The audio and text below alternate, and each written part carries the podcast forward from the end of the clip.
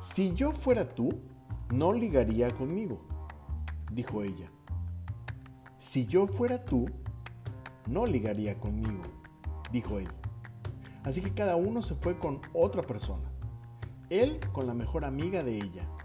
Ella con el peor amigo de él. Más adelante, cuando los dos habían dejado ya sus respectivos amores, se encontraron de nuevo y se contaron la vida. Yo sabía, yo, que aquella moza no era para ti. Ya sabía yo que aquel mozo no era para ti. ¿Qué quieres decir? ¿Que si yo fuera tú ligaría conmigo? ¿No querrás decir que si yo quiero decir que si yo fuera tú ligaría conmigo? Sí, pero también puede plantearse la otra pregunta. Oh, no te líes las cosas. ¿Tú qué harías si fueses yo? Lo mismo que si yo fuese yo. Querrás decir que tú si fueses yo. No, digo que yo si yo fuese yo.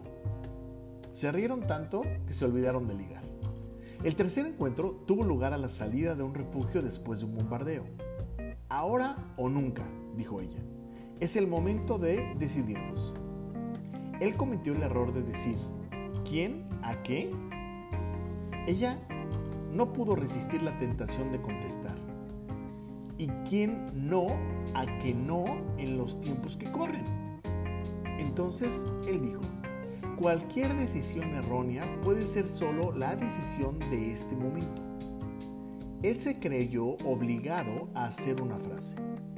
Cualquier error es siempre momentáneo.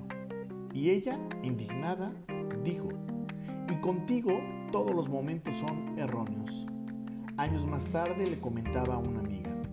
Era un gran mozo, pero le perdía su afición a las frases. Y la amiga preguntó, ¿y a ti no? A mí me pierden dos aficiones.